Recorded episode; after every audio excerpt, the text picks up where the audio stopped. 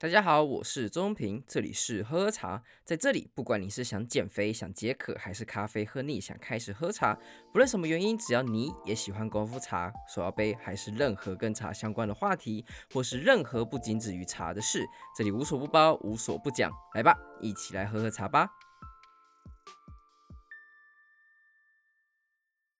好，大家好，我们这里是喝喝茶。这次呢，我们会聊到这个题目，是因为那天我一看完这个文章，其实在这文章也有段时间，在一个多月前的。然后是由周清华科技导读周清华翻译，他翻译 Paul Graham 的一篇文章叫《How to Do Great Work》，然后中文叫做《如何做出伟大的成就》。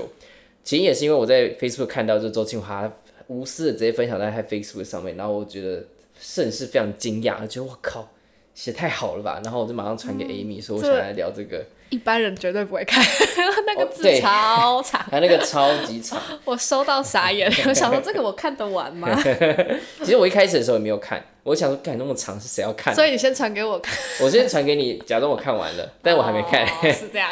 对，但是但我就先放我手机里面，然后有我有空的时候一开始看，我才一开始看，我就发现哇，这篇文章超赞，所以我就想说一定要。就是要好好来分享这个。其实我的同温层已经有人已经分享过好几次了，因为呃，可能我同温层比较多，就是想要创业或者想要做这些事情的，我我不知道，反正。因为是周清华做的翻译，周清华很有名的原因是因为他在他之前做的科技导读，现在岛屿的岛科技导读，嗯、他肯定不太确定，但是他他是在创业圈跟商业分析非常有名的一个 podcast 的岛主。那他之前呢叫做有物报道吧，有物报告还是之类的。然后在更之前，他其实是一个律师，他在律师之后然后转行，然后他大学的时候读生科，然后来做这件事情。然后他每一个分析跟文章都写得非常的好。然后他那时候在做 podcast 的时候，其实影响很多人呢、啊，所以他那时候停播的时候，我都很难过。他现在没了，所以我现在每个礼拜都少一个 podcast 可以听。哦，那你现在可以就是看他的文章，每个礼拜分享。对，就是每个礼拜念想他一次。对，所以他那时候无私分享的时候，其实在我至少我的身边的生活圈，其实起了很大的涟漪。那他会分享的这位的 Paul Graham，他也是非常有名的一个人。你听过 Y Combinator 吗？没有。反正他是一个戏，没，这都不是你的圈子，可能圈子不一样。Y Combinator 是在戏谷非常有名的一个新创的加速器。所以它概念是什么？加速器什么概念？就是他会去让一些想要创业的人，他可能没资源，然后没有没有资金，然后也没有地方住，甚至是这样子，他们会让这些所谓的 candidate，就是被选召的孩子们的那种感觉，嗯、他们会让聚集在同一个地方。然后他会给他顾问，然后给他一些教导什么的，或者给他方向，可以去找谁募资，或直接投钱，甚至是这样子。所以那个是可以直接就写一点计划，就直接进去那里面。可以，但是因为竞争很激烈，因为现在很有名啊。Oh. 但是在呃二零零好像零八零六年的时候，我记得很很早以前就开始了。他那时候人还很少，因为没有人听过这东西嘛。而且像加速器，其实也是很多人。他那时候开始才做这件事情，然后大家会觉得说，诶，他到底在干嘛？这样子才间接开始有人争相模仿。那其中就有很知名的啊，这个 Y Combinator 呢，其实就是 Paul Graham 所创设，他是共同创办人，然后还有其他人。其中还有很知名的，里面有孵化过的企业，像现在 OpenAI、ChatGPT 就他做的嘛，Airbnb、GitHub 还有 Reddit 都是从那边出来的。所以哦，没有没有，sorry，没有 GitHub，好像 Dropbox。所以基本上。不太确定，就是反正很多像知名的，或是现在更新一支，你看到像很多很厉害的新创的老板，其实都是很多都从 Y Combinator 出来的。所以就是说，你只要进过 Y Combinator，其实基本上就是一个身份代表了。现在到这个概念了，台湾比较可以比较齐名的，但没有到完全没有办法齐名啊，在世界上叫 AppWorks，就是 Jamie，我刚刚有聊到，就是他是林之晨，就是在台湾创，他是最大的一个。呃，算是募资的加速器。你朋友有在里面的吗？没有，没有。我虽然没有朋友在里面，那真的很难进去。基本上能够进去的话，都已经世界的翘楚。进去真的不容易，出来更难。啊，还要有出来。因为创业本来就是这样，就是你进到 Y Combinator 其实是一个很很重大的一个代表了，但是不代表说你一定成功嘛，因为不然不会有人就是要去傻傻去工作嘛，大家都去创业了。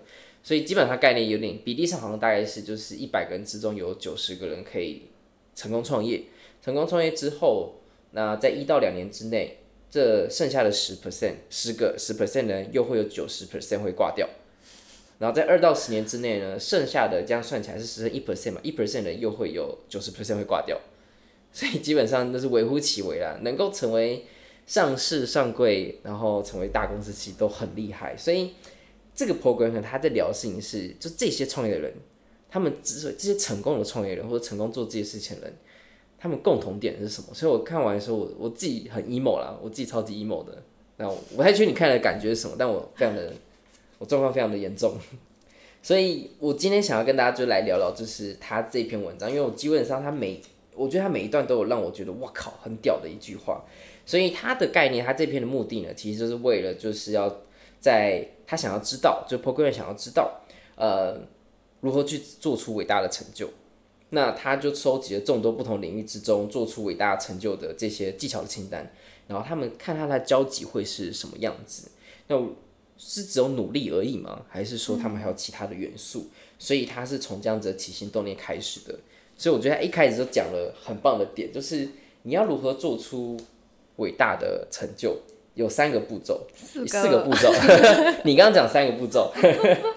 有四个步骤，但第一步我觉得很重要，就是第一个，第一步有三个事情，就是第一个是你要做你有才能的工作，嗯，第二是你要对其有深层的兴趣，最后是他能够提供你伟大成就的机会。这应该台湾九十九趴的人都没有在做自己。不只是台湾，我觉得世界上都是这样子，因为他这篇其实是他没有服台湾人，他其实是服我觉得他其实就更服是美国人或是这些人，所以他看到的状况，如果你觉得。你很有共感的话，台湾只是更严重，但只是其实大部分人都是这样子。他在讲这两件事、这三件事情的时候，他说你有才能，还有对其有深层兴趣，还要作为伟大的成就。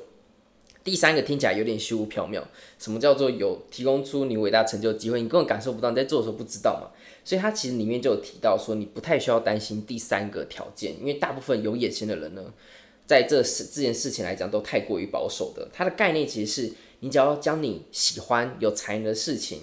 做出到一个极致的时候，它就会拓展出大家的那种可能性，它就有机会提供你伟大成就的机会。所以简单讲，就是你只要做好前面两步，第三步就自己过来了。嗯，对。所以这件事情就是听起来好像没什么概念，但是你要我我会有这么共感，是会问自己的问题：我们现在你做的工作，你在做的事情，每一天大部分的时间是你做你想要做的事情吗？不是啊。对啊，所以就是我相信大部分人都是回答这个答案。哎、欸，可是我觉得大部分的人也都知道，嗯，但是就没有办法去改变。可是，对，就是问题是为什么不能去改变这件事情？如果假设，因为我们都有一样状况，所以我没有像什么，就是你有我没有这样事情，所以我想好奇，就是如果是你，为什么会觉得没有办法改变，或是你身边朋友的？没有办法改变，不敢去放手一搏啊！就像假设我要离开我原本的产业，嗯、那我之后就回不来了。哦。然后如果我投身去下一个未知的领域，嗯，我可以做得起来吗？嗯，对啊。你说机会机会成本太高吗？但你现在二十四、二十五岁，我觉得已经很老了。哦，好是，好，我那一堆人退粉，说肯定是。我们这年龄层是二十八到三十二哦，最多。二八到三十啊，跟着，反正因为我觉得他的概念，其实你这件事情，我曾经，因为我有一次我的我美国硕士的 VP 就是呃，反正 Vice President 就有点副校长，有点像学校第二把交椅来台湾，然后我我去接待他，然后我们有聊到这一块事情，大概事情，然后他就觉得说，不管是谁啊，他觉得大部分人为什么要这么年轻的时候就开始做这么年纪很长的决定，嗯，就是简单讲，就是你为什么这么年轻就要妥协？然后说，可是没办法，我跟他讲一样的话，我就说，可是你现在年纪年轻的时候不累积，年轻的时候不做一些改变的话，那你老了之后可能就会有找不到工作，或者是没有办法继续在你原本的产业活着。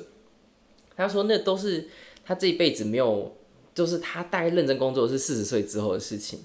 然后他觉得，真正你在年轻的时候要做，就是好好去玩，好好去做你想要做的事情。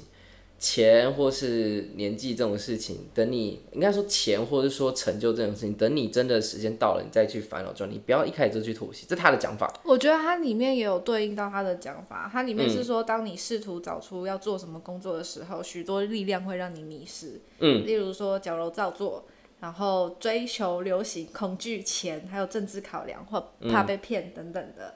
可是只要真的觉得。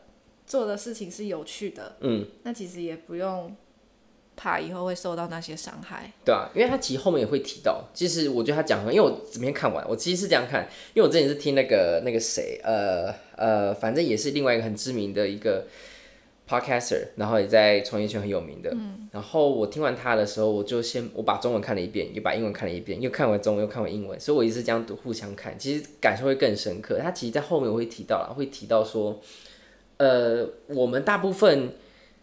最害怕的事情是不是因为你不去做什么事情，而是因为你有合理的借口而去拖延，而这合理借口通常是其他的工作，因为是你很忙，忙于其他的工作，它不是你在耍废，是因为你突然要忙回某某封信，或是你要忙着去完成什么你不喜欢的工作，但是他必须去做的事情，因为这个借口让你现在想要做的事情。delay，所以我超级佩服你的啊！像我自己工作 从九点到六点，下班之后回家就只剩追剧的时间，啊、根本就不会再想要动脑去做其他事情。因为那是因为我很怕，就是因为我也做过朝九晚五的工作啊，哦、所以我我也知道我一下班，尤其是台湾的交通很可怕哦，塞超久的。对啊，回去就一个小时啦，你通勤加起来两个小时，嗯、上班。嗯，九个小时，我觉得人生都浪费啊，就是，而且通勤很耗神。就尽管我现在有耳机可以听 podcast，但是它通勤不管是过去或是离开都很耗神，所以你回来回家之后就很累啦，你还想我就不会想做其他事情了，错对吧、啊？所以我觉得真的很困难，我完全没有任何好的解释。但我觉得他第一步他在决定就是你要做什么这件事情，他除了就提到那三个三个点，很多人天天问说啊，我不知道干嘛。其实我觉得我们已经算幸运的，oh. 至少我们知道我们兴趣在哪里，就对茶这件事情我们是很有热情的。嗯。可是接下来就是要去寻找知识的边缘、突破口，可以去切入，可以去发扬。嗯。对不对？它里面有说到。对啊，所以我觉得我们先针对，就是因为还有那种就是完全不知道要做什么的人，嗯。他其实里面讲了一个很不错的时候，就趁你还年轻的时候，如果你不知道你喜欢什么，或是你不知道你要干嘛，他最好的方法就先去做。如果你不确定要做什么，就先去猜。那你的年轻的定义是？年轻的时候，哎、欸，这其实里面完全没有定义年轻是什么，啊、是什么，因为他也不能讲，因为你只要心态保持年轻，应该都可以吧？但这个社会还是很现实嘛。嗯、说实在的，所以我觉得对我来讲，我自己的定义不是他的定义，我自己的定义，年轻的时候是十几二十岁，越接近学生年代越好，这是我定义的年轻人。那这个年轻是因为这个时候的人，你的犯错的机会成本极低。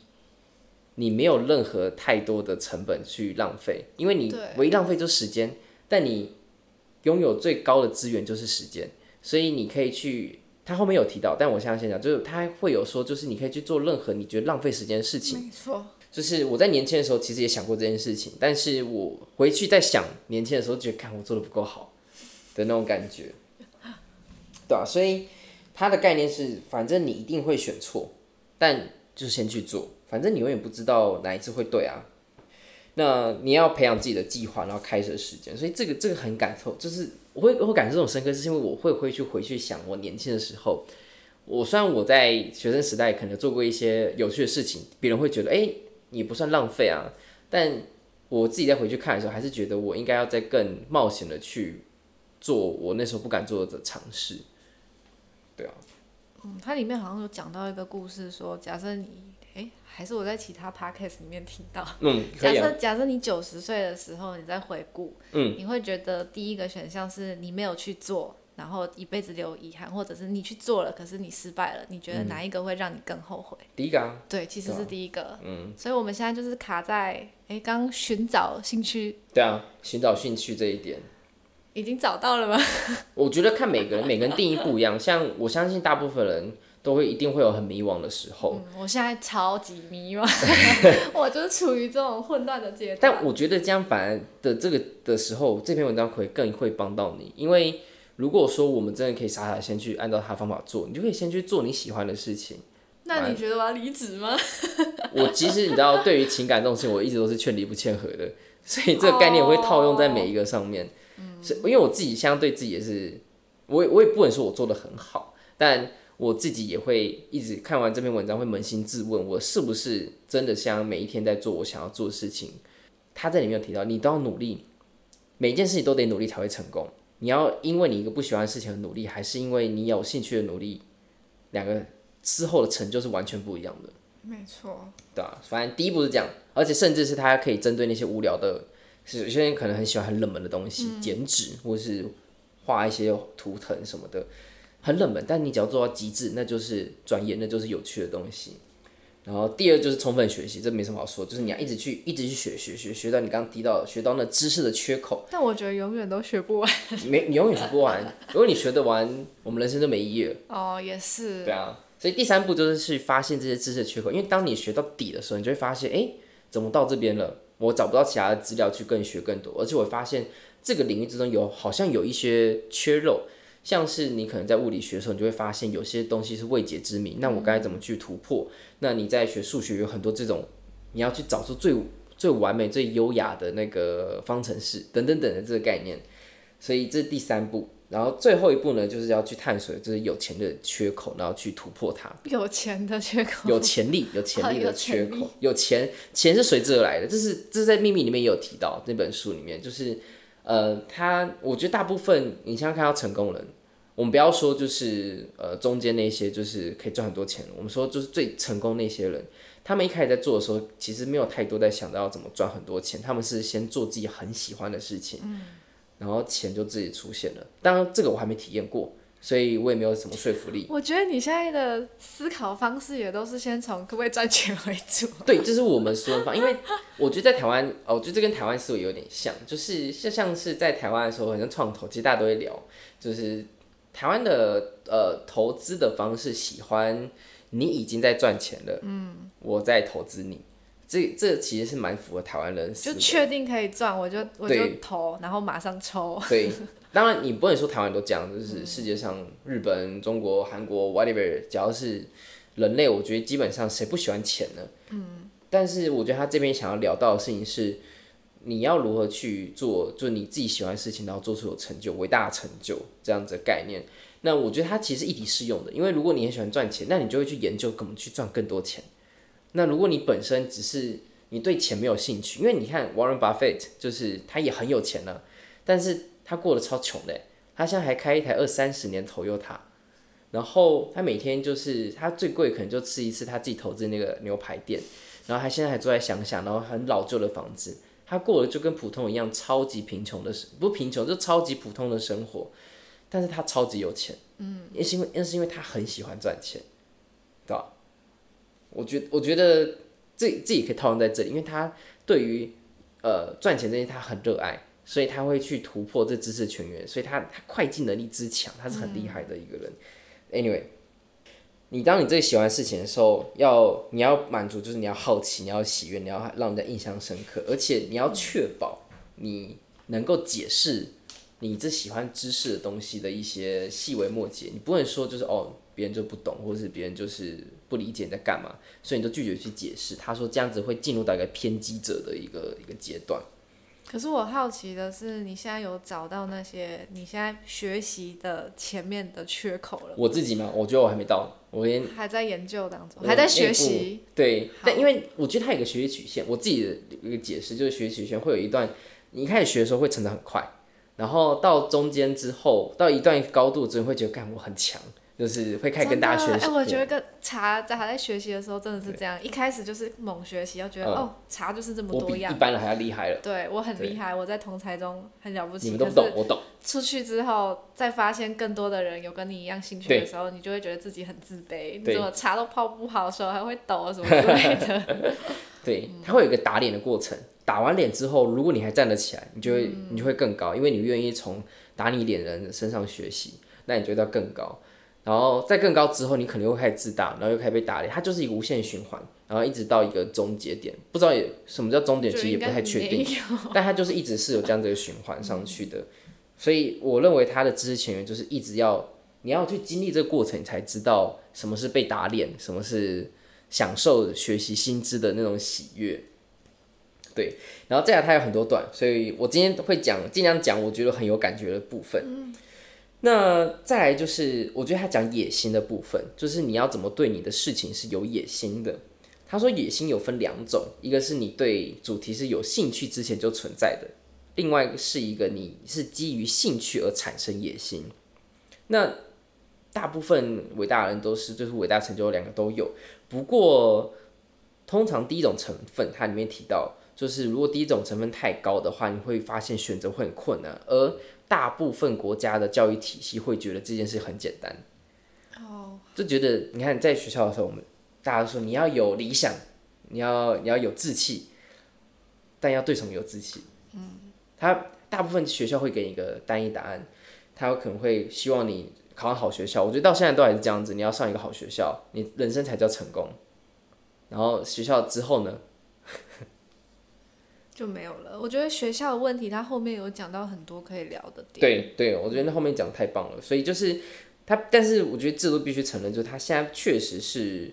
呃，有影响到年轻人或是我们现在的生涯。等下你看这一段，你很有感觉，所以你是把自己套用在哪一个野心上面？我觉得是在学生写的，因为我自己在学求学阶段的时候，其实没有太多人会跟我讲说，我应该是说我当时为了考试，所以我去学了国英数字社地理工什么，所以数字地理工，反正 anyway，反正。我在学这些的时候，不会去思考说我为什么要考好分数，因为我那时候的观念就觉得考好分数就为了好学校，好学校代表成功，我会被大家看得起，社会会 appreciate 这样的事情。考上好学校之后，你要考上好大学，然后之后怎么样怎么样怎么样，人生就一切一帆风顺的。然后每个人也是独断鼓吹说哦，建中的谁谁谁谁，北一的谁谁谁谁谁多厉害，满分很棒。For what？就是。当时不会去特别思考这件事情。我我在求学的时候有有有一次在国中的时候，刚好原本不是放牛班，但最后越来越像放牛班。然后我们那班很多比较多混混或什么的。哦，你这样讲出来不会被揍吗？我还活到现在，我那时候还当班长。我那时候 我那时候当班长的时候还要当廖北亚，就是我那时候很喜欢。那你应该那时候有被霸凌吧？很有趣的是，我国中安然无事。真的假的？还是你其实被霸凌而不自知？也有可能，但但是其实我在国中过得还算 OK。你是跟女生比较好吧？没有，我们男生班。哦，男生班还没被霸凌，哦、很屌吧？哎、欸，真的很厉害。我们那时候确实流行一个游戏，就是翻桌子，翻别人的桌子，哦、就是把，因为你桌子里面放书嘛，啊，其实真的会有人被霸凌啊。那时候被有人被比较被针对的时候，他的东西一定会被弄得很乱，然后桌子一定会倒出来。但之后演变成就是变成是一种游戏。就是趁下课的时候就偷翻别人桌子，然后等下回上厕所回来发现干，然后就反而是有朋友的才会被翻桌子，就是、所以你没有被翻过。我有啊，我很常被翻啊，就是因为他我们其实那时候在放牛班的时候，会有一群就是会读要要读书的人，嗯，和一群就是我为什么要读书的人。那当时我可能就比较乖，所以我就我又是班长，对吧？然后被分在就是会读书的那一群那挂里面。当然，生存的条件之一就是你要给别人抄功课，这这是一定要要学会的。就是你不要在那边假装自己很高尚，不要不要那么蠢，反正这个这很正常。嗯、然后，但那群他们也不坏，他们就是他们可能比较逞凶斗狠，但是他们也不坏，就是他们也跟你聊得很开心。然后他也有一次就有一个我们那时候叫朵爱啦，那时候哎朵 boy 啊朵 boy 朵 boy 他就问我说，就是你读那么多书要干嘛？就是你干嘛要这样子？然后当下我的反应，其实我那时候的我，我没有想太多，我就觉得是因为我想要去什么样学校里面的，可以认识到很多很有趣的人啊，风气怎么样怎么样的，所以我没有特别说什么。如果我现在再去回答的话，其实我可能甚至会语塞，我不知道怎么回答他这一题，因为这个是一个很大的题目。那你有反问他吗？嗯，我那时候他这么早就在思考这个问题嘞，他现在应该很有成就吧？因为他。不一定，我其实没有在跟他联络，但应该说有可能，因为大部分的老板，其实，在台湾话，老板都不是高学历的，对，高学历都是打工仔，都是被驱使。嗯，高学历很适合当打工仔啊，就是从以前我就被填压上来的，就是制式啊，你没有办法突破你的思考，没有创意，或者是不敢。当然，你不能说每个都这样子啊，可能有很多很棒的人。那时候他单纯只是回答我，就是他不喜欢读书，嗯，所以他。所以他才不做这件事情。但对于我来讲，我只是觉得说，哦，因为我那时候上了补习班会不断鼓吹说你就是要考好学校，所以我其实没有去深思这件事情。如果现在在想的话，我会觉得在亚洲定义的成功真的是蛮狭隘的。嗯，因为它里面有写到一句话蛮对应的，他说，就算是最聪明的人在选择工作的时候，也可能令人惊讶的保守。哎、欸，我今天讲话都会比较艰涩一点，因为我是直接复制他那个翻译的译文。哦，对，你不是很不会朗读，对，你超不会朗读的。没有，我在读的时候其实很痛苦哎，我我我觉得是像文言文一样，我必须要去。好好的思考一下，阅读能力退化。欸、但我觉得，如果你可以中英对照的话，应该会比较好。有差，是有差的，就是不然中文我真的是看不懂，好艰涩的词哦、喔。确实。或者是你看得懂表面的意思，可是你融在一起，这不知道在讲什么。就是每个字我都看得懂，合在一起我看你看不懂、啊、那种感觉。好难哦。这之前会这个野心这件事情会让我这么有感，也是因为这样子，嗯、就是你会去思考说，哦，我以前的教育其实以前没有到特别让我的。没有那么多东西是帮到我的，甚至在害我，但我没有发现。其实我那时候，呃，我高中还发生过一件事情，是，呃，我们有个老师，因为我们那时候就是追求升学嘛，就是要考好学校，嗯、所以我会很希望老师就是你给我讲，就讲重点，我要考试，我要考高分，你不要跟我讲，你不要跟我讲苏轼发生什么故事，I don't care，他不会考，或是你不要跟我讲就是呃易经，我们那时候老师会讲易经，很酷，很酷吧？但是你会觉得 shut up，就是你不要。Oh. 不要浪费时间，因为数学很重要，它占很高的分数，所以你不要浪费时间。但当然有时候你会听一些八卦，那另当别论。但是你在当下的时候，其实你再回头想，会觉得这个东西很酷啊，很有趣。但是你你不会去了解它的有趣的点。所以那时候就有国文老师，因为我那时候都会请他，就是我会自己写作文，因为我想要就是作文想考高分一点嘛，所以我会请他帮我去看我的作文有没有需要改的，就是更通顺什么。以前没有 ChatGPT，所以很麻烦。现在我不知道可不可以用了，小看学生还是不行。反正就是那时候我一直每个礼拜跟他改，然后但是我他上课的时候我都没有认真听，嗯，因为我上课的时候都只读我自己的书，写我自己的参考书。所以有一天，他就突然叫我的名字，在上课的时候，他是大喊就是周文平，我觉得你真的很没有义气。然后就啊，听到傻眼，对，傻眼。我想说，我那个读书读到一半想，嗯，叫我吗？啊义气，听不懂啊！就是你为什么突然骂我没有义气？就是尤其是在当着全班人骂嘛。然后我想说为什么？他说，就是你一直请我帮你这么多，但你上课的时候你也没给我尊重啊什么的。哦。对，他的意思是这样子啊，他只觉得很没义气。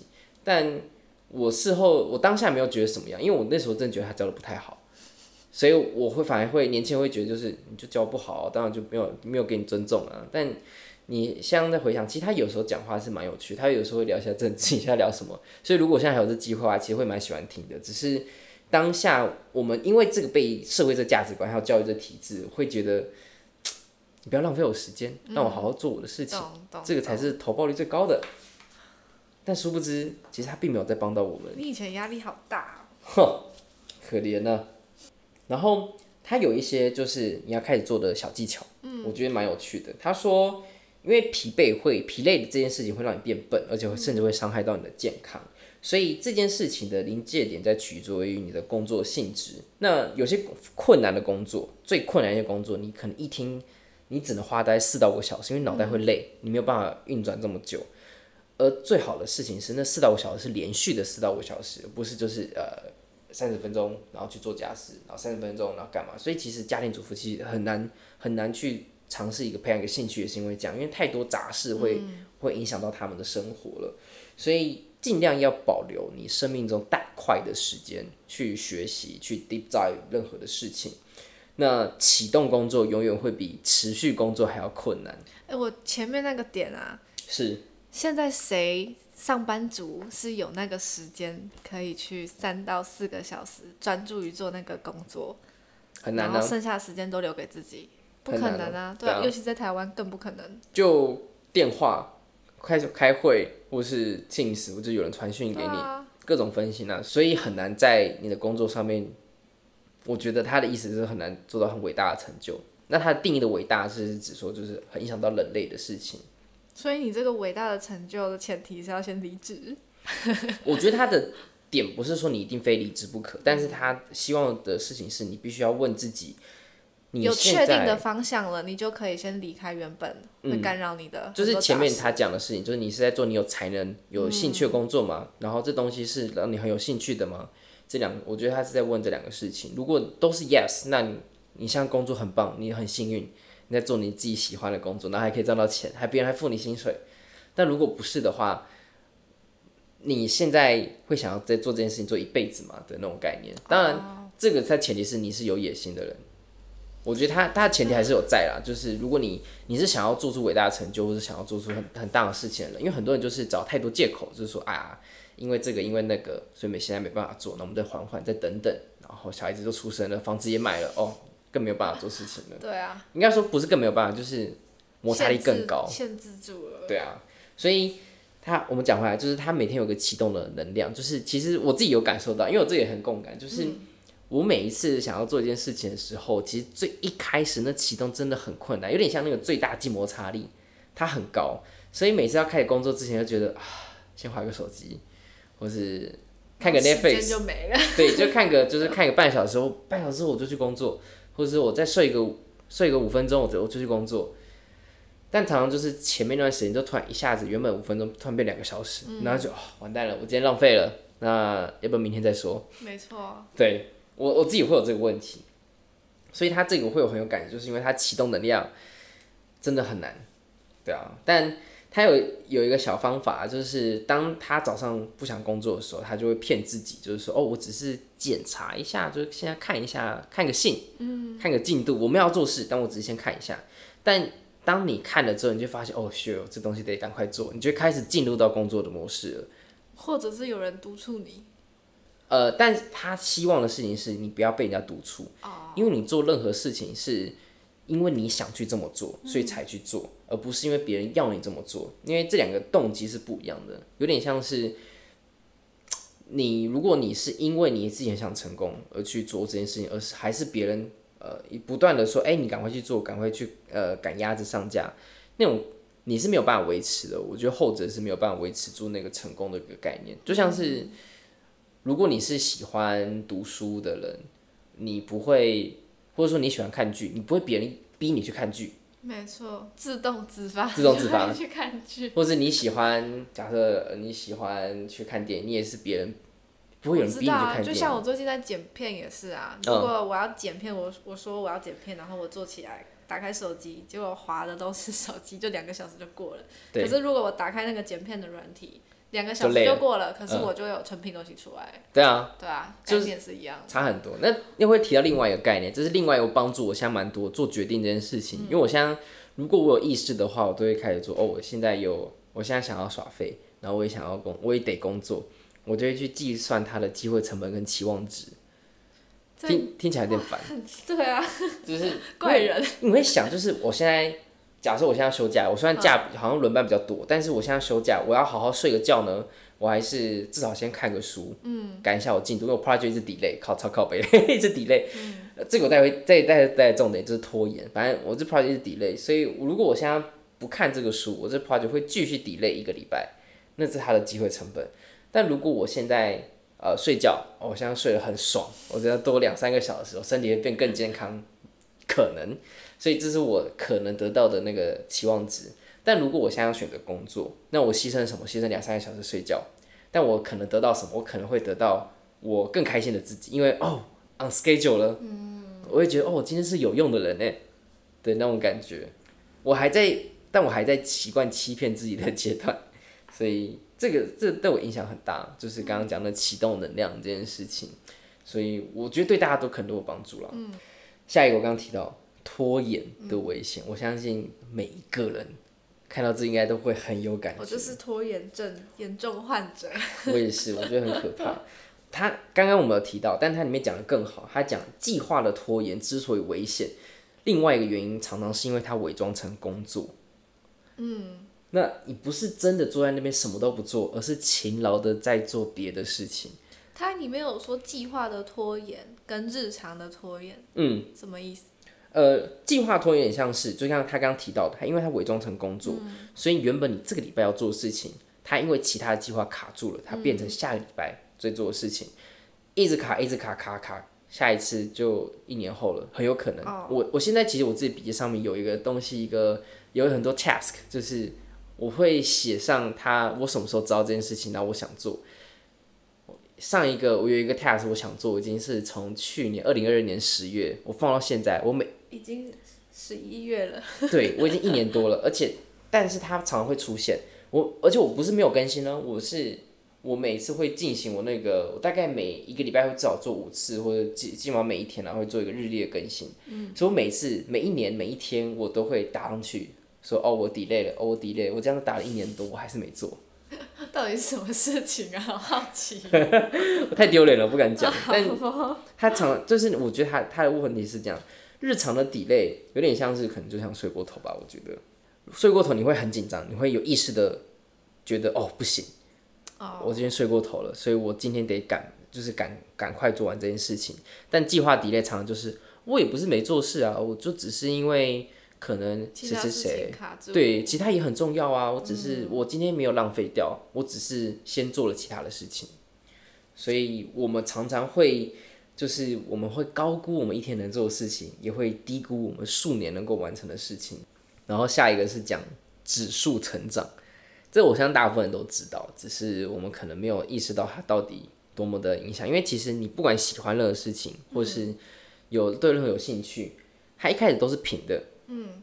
它那个学习的成效都是平的，一直到你有一段时间才突然有个指数的直线上升。这跟我听力损失是一样的哦，跟听力损失。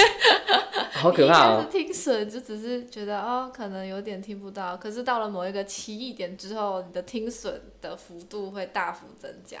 哦，好可怕哦！对，所以如果听损的话，要及早去介入。好了，我觉得指数成长它里面有一句话，我觉得写的很好。他说：“伟大的成就是来自于持续专注在一个你觉得有趣的事物上面。当你停下来检视的时候，你会惊讶于你已经走了多远。”嗯，就是你一开始慢慢的铺垫铺垫，可是当你回头的话，你会发现已经积沙成塔了。对，嗯、所以这句话蛮打动我的。嗯，对啊，因为我觉得我们会常常忽略每一天做一点点的事情。嗯，对，但我们可能会期待说某一天可能要做完，就是一次补足一个礼拜没做的事情。但如果每天都做多做一点点，我是觉得会会有帮助，因为可能那一天你原本想要一天做很多事情，可能说哦。哎、欸，要不要去投份玩之类的？然后就那天就没了。嗯、我我现在也比较少出去玩，也是因为讲。我很哪有啊？不是，就是你蛮出去享受你的、啊。我一直都是去长的，就是我很少在。我现在朋友的 hang out 越来越少。哦。对，但因为我会去衡量说那个机会成本跟期望值。嗯。就是我现在出去，我我真的有这么多烦恼要讲吗？的那种感觉，嗯、就是我喝喝酒很开心啊，很棒啊，但我现在真的。要做这个决定吗？虽然有时候还是会做。好，工作的品味，我觉得它里面有一句讲的很屌。他说，工作的品味主要是就是你针对你想要做什么的目标。嗯。那这件事情，如果你没有力求最好，你连好都达不到。我觉得很屌哎，这这句话其实也很打动我。那你要做什么做到最好？其实我觉得它是一个概念，就是说。呃，假设举例来讲，有时候我们工作的时候就觉得啊，过得去就好了，老板不要靠北我就没事啦。但如果是追求这件事情，我们会习惯，嗯，习惯成这样子之后，我们就没有办法达到最好，因为我们我们连做好这件事情都没有想要做，我们只要做及格，所以有点像是你想要做到最好，但你可能只达到好，但你想要做到好，你可能只有及格，你只想要做到及格，可能就只剩不及格。好，那我要。做到最好。对，我觉得他他是想讲这件事情。当然，你这样都要做到最好。通常你会有对自己做有兴趣的事情的时候，你才会有那个对，才有那个动力。动力。但我对这一段我比较喜欢另外一句话。OK、嗯。他说：“做一个百年以后仍然会有人关心的东西。”确实。对啊，所以我就在想，像我的原本的产业就是跟老人有关，嗯、你不可能就是以后都是年轻人而已。嗯。对，所以还有茶。茶已经传了多多少年了？该断了吗？没有了、呃，一定不会消失的，就一定还是会有人使用它，所以感觉茶是一个可以长期投资的东西。嗯嗯，你知道最近有很有趣的数字，那个美国的，就是 baby boomer，就是婴儿潮的那些战后银行潮，他们都很老了嘛，嗯、好像七六十五岁以上还七十岁以上了，他们的消费力正式超过了所有年龄层。哇，是因为助听器都很贵吗？也没有只有助听器，不是这世界不是助听器组成的。还有膝盖也很贵。哎、欸，有可能他是说他的消费力。对啊。就是以前的话可能是大概三四十还四五十岁，嗯、就是在工作的人，他们比较会愿意花钱，也比较能花钱。会不会其实都是同一批人，只是随着对，有可能，因为主要是那一批人，因为以前没那么高，以前他是越来越高，越来越高，越高，像正是超过所有的年层，主要也是因为像其实财富都在他们手上。所以我们要超越，要创造自己的帝国，其实也难了，也不容易。所以人类总是会有新陈代谢的时候，这也是我另外一个很 emo 的事情。但、欸、所以第四次世界大战要来啊？欸、有吗？直接跳过第三次哦。哎、欸，对耶。我要，我以为，我以为你要讲那句名言，就是我不知道是谁讲的，可能爱因斯坦，但爱因斯坦讲过很多不是他讲过的话。嗯、他他们讲说，有人问他说世世界大战下一次世界大战长什么样子？那是在第二次世界大战之后做采访，他问他第、嗯、下一次世界大战会长什么样子？他说我不知道第三次会长什么样子，但我可以确定第四次的时候，大家会拿着石头跟木棍在打仗，因为第三次很有可能是有核武。没错，就是一切就是直接让人类的文明毁之一旦。但至少还有人保存住啊，就是地底人啊，或是之类的，而且一定是很少，可能会歪爆，就是影响到很多人的。嗯、这也是我现在非常非常 emo 的一个很一个其中一个原因。但我这个我们先不提，呃，结尾我有时间我再提。好但这个我确实蛮 emo 的，最近。什么东西呀、啊？风格。然后当真，我觉得他有一个字用的很有趣，嗯、当真就是像 earnest，它英文是 earnest，然后它翻成当真，它其实有点像是这种当真是对你自己认，对你自己当真，也对别人当真，对智慧当真，就是你不知道就真的说不知道。他，我觉得他里面说最害怕的其实就是你不懂装懂，然后还有他前面提到的，你会因为你你懂了，所以你会成为一个偏激者。我相信你在如果有在看一些新闻时事或什么的，你会发现其实现在很多很偏激，就是讲说就啊我懂你不懂什么的，嗯、然后你不懂我们，你不是我们国家人就不要评论我们的什么什么什么事情等等等这些言论，其实这都很可怕，因为当你偏激到一个极致之后，就变成无知了，因为你只看得到自己的事情，所以这当真我觉得他是他是在对自己认真啊，就是你不懂就真的说你不懂，或是你就去学习，不要觉得。啊，丢脸啊，或是觉得哎呀，对，所以我很喜欢它里面一句话，就是你要做出伟大的成就。嗯，那乐观是一种优势。嗯，即使冒着看起来像呆瓜的风险，我觉得我现在看起来还蛮呆的啊。你是怪，没有，你才怪。正常人不会带着茶具去河边喝茶吧？哎、欸，正常人也不会下班穿这种衣服。啊，对，他像穿一件茶服，我觉得。我我刚刚那时候问他说：“哎、欸，这是你工作衣服吗？”说没有，这是我日常的。我说：“哦，酷酷。”我日常只有这种衣服。好啦好啦，哎、欸，可是你风格，你有要分享的吗？我有看到一个我蛮喜欢的句子。哦，怎么样？他说：“不要刻意想成为其他人。”嗯。只要你投入有野心的计划，这个问题就会迎刃而解，因为。我们常常都会想要模仿，然后成为另外一个人。Oh. 但如果你是做你自己喜欢的事情，你计划成功了，你就不会是无名小卒，你就不需要再模仿其他人。嗯、只要你只要想办法把自己做成，你的那个身份危机就会解除。Oh. 对，我蛮喜欢这句话的。因为我那时候我没有写下来想要讲的，但我但我觉得我对这个比较没有感的原因，是因为可能我一直都没有所谓的偶像崇拜这件事情。Oh. 对，我一直很讨厌，因为我之前好像聊过，就很讨厌偶像这件事情。好像也是。对，所以我看完这个就是，嗯，我是不是应该要分享一下？好，所以是因为我很喜欢某些人，我想要模仿，我看到这句话我才会感动。没有吧？可是上次吕思轩在你旁边，你认不出来？我真的认不出来，我真的觉得那一段故事真的太好笑了。对啊，怎么样？不是啊，就是。我那一天是去喝茶，那间茶馆里面其实没有其他人。Oh. 对，然后那个时候吕世轩跟他的助理应该就走进来。Oh. 然后因为我看起来很年轻，所以我就有有在偷偷观察他，因为他很酷，oh. 他就是光头，光头啊，而且他然后又很 瘦啊，其实就。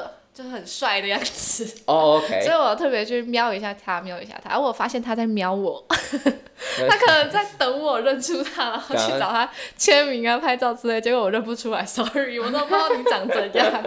我在对他应该会很习惯那种路人，就是想要去问又不敢问的时候，所以他可能会想要站起来说：“哎，我可以给你签名之类。”可是我我那时候的心情真的是，这谁啊？真的认不出来，超白痴。哎，好可惜哦，好想去找他拍照。你根本不认识他。啊，对，我根本不认识他。你只是想在你朋友圈宣传吧？没错。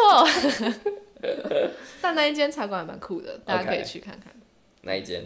叫惠福春茶。OK。他老板是音乐人，他从台不是高雄开上来的店，对，然后他因为也很喜欢音乐，嗯，所以他有认识很多音乐圈，就古典还是饶舌啊，或者是大嘻哈那种 style 的。哦，难怪吕士轩会跑去那。就就不是我会。的茶馆了，其实通常这种人应该开酒吧，很酷很酷，很有趣的。他那边有调酒啦，而且我觉得茶泡饭还不错。哦，好，对泡饭我很讨厌吃。那天我要 see。吕士轩就是点茶泡饭，所以大家想要。Spoiler。Good to know。好。我知道他，但我其实没有那么熟。为什么你不喜欢茶泡饭？我不喜欢饭是湿的。那你不吃麦？我不吃麦。那不吃面面呢？面可以。面跟饭不一样。可是面泡久了才会烂啊，所以我喜欢吃硬的面，我不吃软饭的。好哦，真的是不吃软饭。因为我讨厌就是哎汤汤汤水很恶心哎，什么？那你真的不是台湾人哎？谁？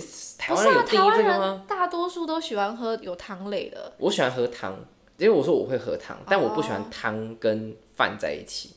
所以我如果吃小吃店，我通常会点一个干面，或是一个汤，或是一个饭，一个汤。哦，两个一定要分开，在一起我就不吃了。可是台湾很多湿湿的食物啊，所以我很不喜欢啊。要不是因为那个，回去美国，这个家不要赶走，你 的定义也太狭隘了。台南那个虱目鱼粥我很喜欢吃，但我只吃虱目鱼。好奇怪啊！那你点粥干嘛？没办法，因为它有石目鱼粥，就想说吃一下。但但我会吃一种梅，就是如果它炖的非常的好，把那红鲟的味道给炖进去的那种梅，就连汤都好喝的那种。有点忘记，但通常是饭店，就是喜宴上的那种，oh, 就是你你就吃高级货嘛，你 不吃路边摊啊？我吃，哎、欸，只是因为台北路边摊没什么能吃的。Okay, 也 是啦，也是，难怪回台湾会瘦。谢谢。台湾没什么东西好吃的。我不否认。哎、欸，好，继续。下一个什么优雅？下一个是优雅，但优雅这部分我我自己还好，优雅跟对啊，我自己还好。你有？我我有看到一句话，我觉得蛮喜欢的。他说，有些好的作品或成就看起来不费吹灰之力就完成了，嗯，因为某种程度上它会一直存在那里，不需要刻意创造，你只需要去被看到，嗯。所以这句话为什么打动打动我嘞？你现在你现在没有被打到的感觉吗？但但我你这样子反而让我回想起他前面其实有讲到一个我可能没有提到的事情，就是如果你有没有在看什么伟人传记或者是呃这个皱眉，好，就是反正就是有些 这个没在看书了，你看我那个理解能力那么差。因为我在我看很多就是传记，或是你在看一些历史故事的时候，会觉得说怎么会有人牛顿刚好那苹果掉在他前面，或是谁谁突然就打通电话钱就来了，或者怎么样的。嗯哪来那么多幸运的事情？就是都有点对我来讲都有点狗血。但他其实你没有讲到这一块，就是当你每一天都很认真，然后很努力在做你想要的事情的时候，然后这些幸运会很容易的找上你。所以这些事情有点像是你做一个东西到极致。你假设我们举好，我像半导体，你是业务，你很认真在跑业务，可能生意很差，没有人想要买你的产品，或是你做保险或者什么，但是因为你很努力，然后你做了很成功，所以。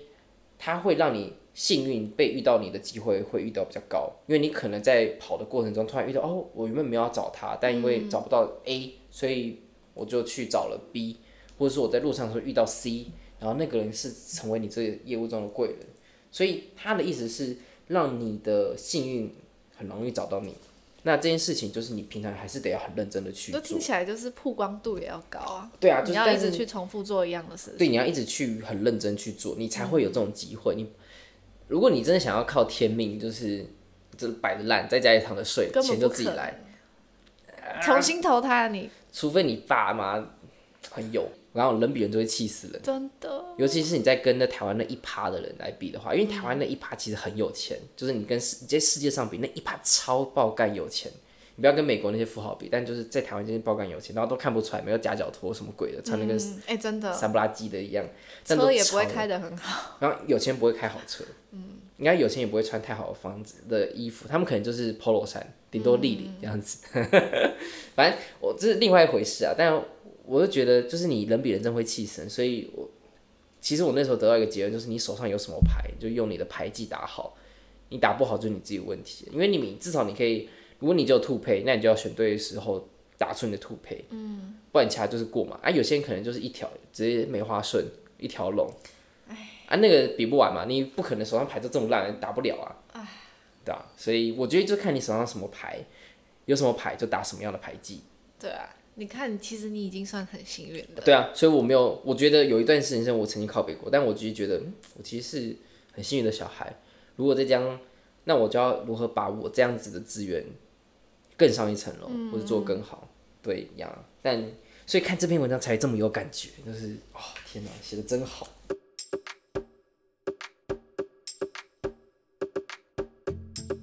喝喝茶创立的目的是由于过去学茶的过程之中，发现茶的门槛充斥着高大上，还有一堆玄学，让人很难亲近。因此，希望透过这样的平台，用最简单、直接且轻松的方式，好好认识这位最熟悉的陌生人。此外，也可以透过茶桌上认识不同的人，扩展生命的广度，跟喝喝茶一起增加不同的知识。当然，喝喝茶也非常需要你的支持，不论你是想要用一杯下午茶的钱，还是一货柜的茶都好。你们的支持是我持续努力的助力，但不论如何，都需要你的订阅和分享，并且推荐给更多的朋友，让喝茶小圈圈更扩大。我是周宗平，这里是喝茶，我们下次见。